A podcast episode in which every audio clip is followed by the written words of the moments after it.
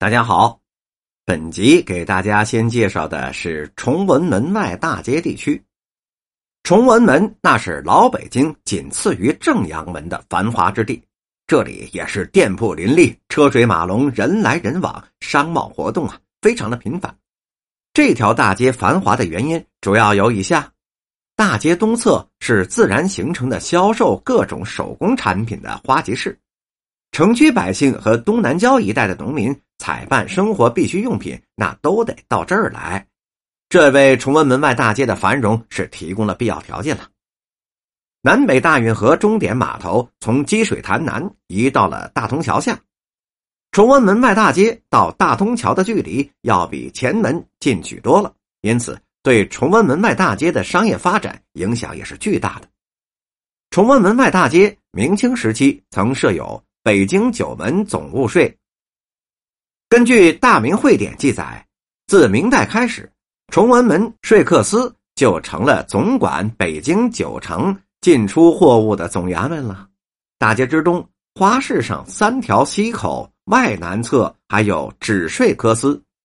一九四九年前是北平市外三区区公办所在地。新中国成立之后，曾经是北京市地区人民政府所在地。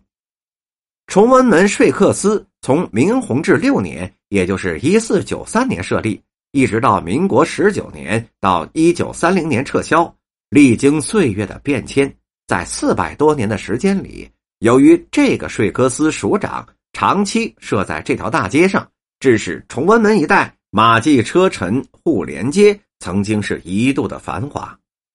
正因为崇文门外大街那条件好，所以各地经商的。开店铺做买卖的，那都是选择在这条街上开店投资。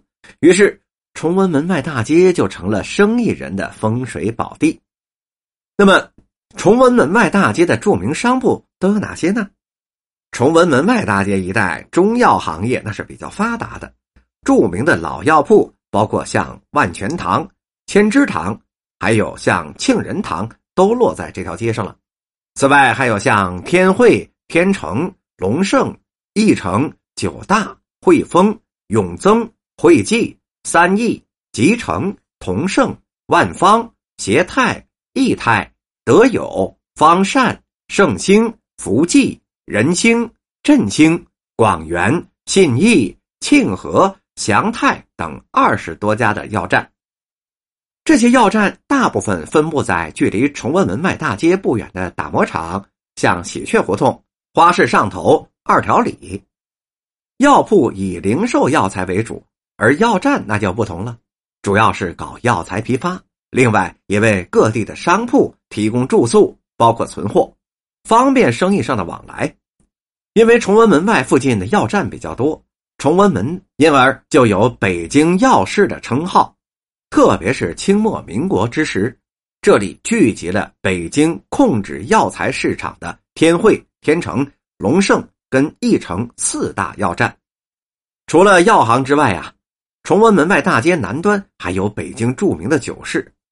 根据《旧经所记》上记载，崇文门外他的酒行就有二十多家，东西烧过酒都汇聚在此。书中所记事的也都是这一时期的作者的见闻。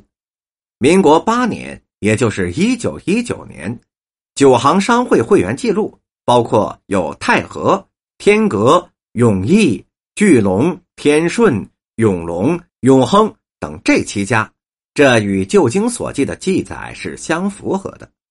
在当年啊，崇文门外大街的酒市，那向全城各大饭庄酒缸提供烧酒。当然，这条街上你也可以发现几家油盐碱店夹在其中。崇文门外大街跟前门外大街。这一带还聚集了北京大多数的五金行和钢铁局子，而以崇文门外一带是居多的，并且那都是大户。举例，当年北京著名的像万和城、万庆城、义和城、三义泰、万丰泰、信昌号，这都是五金店的著名的品牌。